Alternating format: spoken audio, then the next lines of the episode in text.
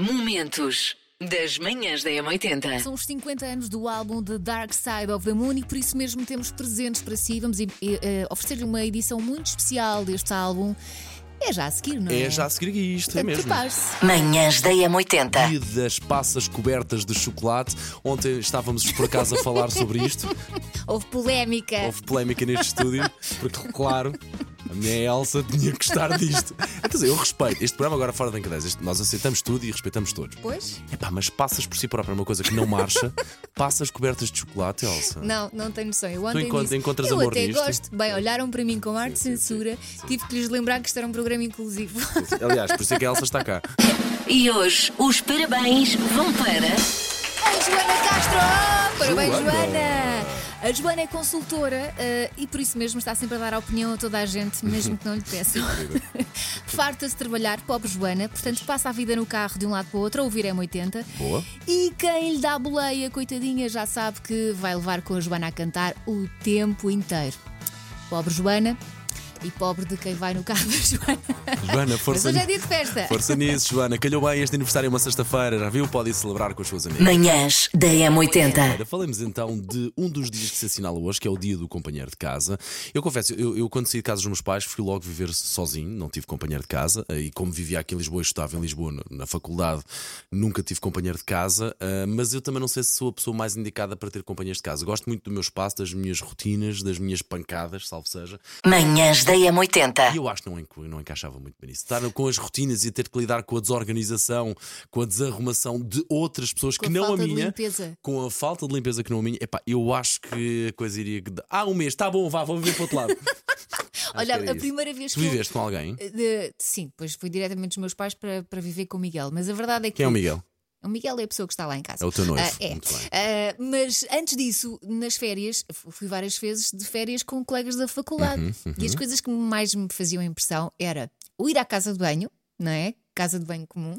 Se Tinha vai, alguns vai, problemas. Não se vai, não se vai. Eu é- eu sou a Aguentas uma pessoa que- semana não, se eu. Ou ir ao café.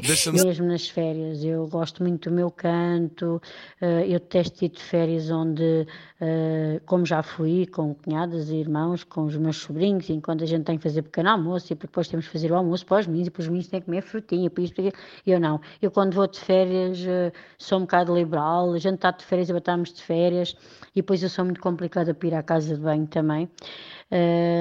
E o que mais me irrita é a desorganização das pessoas. É as coisas espalhadas pelo chão, é o quarto, é, é vão beber um café, deixam ficar a chávena, vão tirar um copo, deixam ficar um copo, e isso para mim não dá. Então, em 80, eu sou péssima para partilhar a casa.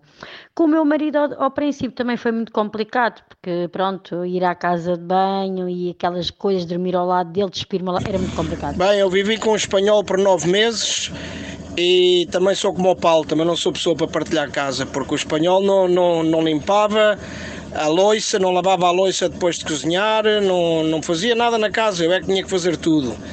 E pronto, também não sou, sou, sou igual a ti, ao Paulo, também não sou pessoa para partilhar. É, um dos meus maiores defeitos, e isso tenho que assumir, é quando vou à casa de banho, levanto a tampa da sanita, é pá, mas esqueço-me sempre de baixar aquela porcaria, pá, fogo. Perdoa-me, Tininha, mas é o meu grande defeito, pá. Olha, bem-aja e obrigado pela vossa companhia. Sei esta. JS, primeiro portar de trás para a frente. Assim, só assim? Estás à espera que só assim dê, não é? Não, tudo bem. Tu é que as ações ficam para quem as pratica. Ah, gosto tanto disso. Tenho a certeza que os nossos ouvintes também se estão a queixar do mesmo.